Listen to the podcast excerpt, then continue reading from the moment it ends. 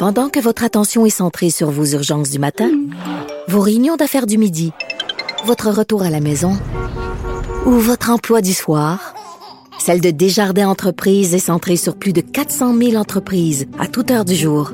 Grâce à notre connaissance des secteurs d'activité et à notre accompagnement spécialisé, nous aidons les entrepreneurs à relever chaque défi pour qu'ils puissent rester centrés sur ce qui compte, le développement de leur entreprise.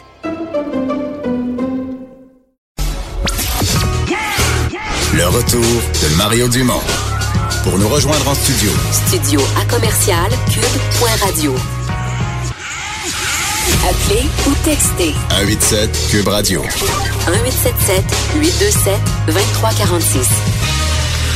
Notre prochain sujet, Vincent, c'est quelque chose que moi je surveille. Je suis depuis quelques années les problèmes des ados euh, lorsqu'on les fait lever tôt le matin, euh, l'impact même sur l'école. Mais toi qui fais salut bonjour, tu te lèves à 2h, 2h15 du matin, tu peux pas prendre en pitié les ados euh, qui se lèvent à ben, j'ai eu cette réflexion là parce que j'ai bon j'ai vu que tu avais écrit là-dessus. Ouais. Puis moi je me je me lève en deux, deux jours semaine à 2h20 puis je l'ai fait tôt. je l'ai fait déjà 5 heures 5, jours par semaine là, le, lever à 2h30.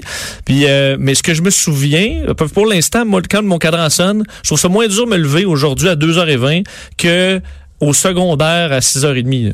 6h30, 7h. Ça, tu m'arrachais, là. Du lit, ah ouais. Du lit, un sommeil profond, là. Ma mère qui cogne, puis lève-toi, tu sais, là, une douleur, que j'ai pas aujourd'hui, même si Elle je me lève. des draps, là. Même si je me lève au milieu de la nuit, là. Ouais.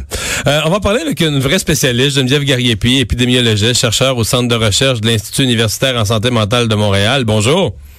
Bonjour. Et, et auteur, euh, participante en tout cas euh, importante de la plus grande étude qui a été faite au Canada sur la question.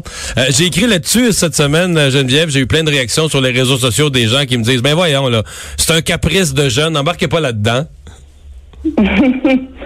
ouais, non, c'est c'est pas un caprice comme vous avez écrit, c'est vraiment une différence biologique avec les adolescents. Ouais. Euh, qui, qui, est lié à quoi, là, si on veut être un, petit peu scientifique tout en vulgarisant, là? Um, ce qui arrive, c'est qu'avec l'arrivée de la puberté, il y a un changement hormonal qui fait que le cycle circadien ou bien notre horloge biologique interne change un peu. Et par rapport à l'horaire euh, d'un adulte, est comme repoussé de 2-3 heures, de manière à ce que un adulte, par exemple, s'endort naturellement vers 10 heures et se lève naturellement vers 7 heures le matin. Un adolescent, lui, s'endort naturellement vers plutôt minuit et se lève de façon naturelle vers 8 heures le matin.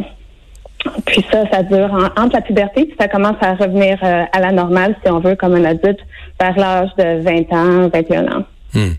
Mais c'est pour ça qu'on parle beaucoup de la, de la période du secondaire, des études secondaires. Exactement. Ouais. Mhm. Euh, si on en a parlé cette semaine, c'est parce que le Devoir a relaté une, euh, une étude euh, qui a été faite, mais non pas une étude, on va dire théorique, une étude pratique sur le vécu d'une école à, Seattle. Racontez-nous racontez donc un peu comment, ce que ça a donné comme résultat. Mais qu'est-ce qu'ils ont trouvé, c'est que d'avancer l'heure de 7h50, l'heure du début des cours, pardon, de 7h50 le matin à 8h45, permettait aux jeunes d'aller chercher un 34 minutes plus de sommeil à tous les jours, à tous les jours d'école. Fait qu'on peut imaginer qu'à la fin de la semaine, dormir un deux heures et demie de plus, ça peut faire une grosse différence pour les pour les jeunes. Puis en effet, c'est ça qu'ils ont trouvé. Ils ont trouvé que ces jeunes-là étaient capables d'avoir des meilleures notes, d'aller chercher plus de sommeil, puis que ça, l'a, ça, il y a eu beaucoup de bénéfices à plusieurs niveaux. Moins d'absentéisme, mais quand on dit meilleure note, 4,5% euh, de moyenne, c'est quand même... Euh, c'est sur les notes de mhm. l'ensemble d'un groupe, c'est quand même tout un tout un saut. Euh, est-ce que est-ce qu'ici au Canada, bon, je crois que vous vous avez étudié la question. Est-ce qu'il y en a des, commissions scolaires ou des écoles qui ont, qui ont fait l'exercice d'un peu comme à Seattle, qui ont déjà essayé ça, quand d'avoir poussé l'heure, on va voir si ça, si ça améliore quelque chose? Oui, de plus en plus, surtout depuis qu'on a publié notre étude euh, l'année passée, en 2017. Il y a plusieurs écoles qui ont commencé à regarder la question. Il y en a quelques-unes, même au Québec, qui ont décidé de changer l'heure du début des cours. Mais c'est sûr que c'est des écoles donc qui n'ont pas les moyens nécessairement de regarder si il y a un gros changement avant-après, mais ils font basé sur les études qui, aux États-Unis et au Canada, démontrent clairement que l'école secondaire devrait commencer plus tard. Hmm. Euh, commencer, ça, devrait être quoi?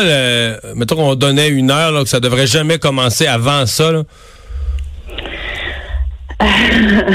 Question difficile. Alors, ouais, ben, selon euh, l'Association américaine en pédiatrie, euh, ils recommandent minimum 8h30. Donc, jamais Mais commencer plus tôt que 8h30. Exact. Mais selon mon étude, qu'est-ce qu'on a trouvé, c'est que euh, les bénéfices continuaient après 8h30. À 9h, ils sont capables d'aller chercher plus de sommeil. À 9h30, puis il a pas... C'est sûr qu'à un moment donné, il va y avoir un plateau, mais selon notre étude, on n'en a pas trouvé. Fait que je dirais même que changer l'heure des cours à 9h30, il y aurait probablement encore, Encore des de gains, bénéfices. des gains de sommeil puis de. euh, c'est parce qu'on De regarde, on, regarde toutes sortes de facteurs, tu sais, pour la réussite scolaire. On a, on a parlé des enseignants, on a parlé des, des, des aides psychologiques, psychologues, orthopédagogues. On a parlé du matériel. À un moment donné, on a parlé de la technologie. Il fallait mettre des tableaux blancs. Est-ce que ça se peut que collectivement, ça, ça a l'air niaiseux comme critère, là, tu sais, les heures de sommeil, mais euh, médicalement, ça ne l'est pas? Est-ce que ça se peut que c'est un, c'est un critère qu'on a négligé ou oublié? Absolument. 100% C'est super important. Puis changer l'heure euh, du début des cours pour une école, ça influence des centaines d'étudiants immédiatement. Puis si on fait ça à l'échelle provinciale, ben là, on parle des millions, des milliers d'étudiants qui pourraient bénéficier de ça. Puis une fois qu'on a une, petite meilleure, une peu de meilleure note, un meilleur sommeil, une meilleure note, à un moment donné, ça s'accumule, puis ça a des effets sur, euh, sur le potentiel, le futur des jeunes. On, on raconte la plus grosse objection que vous avez eue à votre étude. C'est le transport scolaire. Faites pas à votre étude, mais à, disons, à la mise en application du genre de recommandations que vous faites, c'est les complications du transport scolaire. Hein? Oui, tout à fait. C'est pas un manque de volonté de la population. Je pense que les parents sont conscients, euh, les profs, les, même les adolescents, ils veulent, on est tous d'accord. C'est juste que c'est pas facile de faire un gros changement comme ça.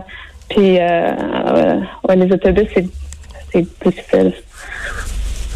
Ouais, c'est- technique, mais c'est c'est- c'est le problème. A- souvent, c'est le transport scolaire au Québec qui a, qui a mené le reste. Euh, Geneviève Gariepi, merci beaucoup de nous avoir parlé. Merci beaucoup. Au revoir. Ah, on va s'arrêter pour la pause. Au retour, le boss de Vincent.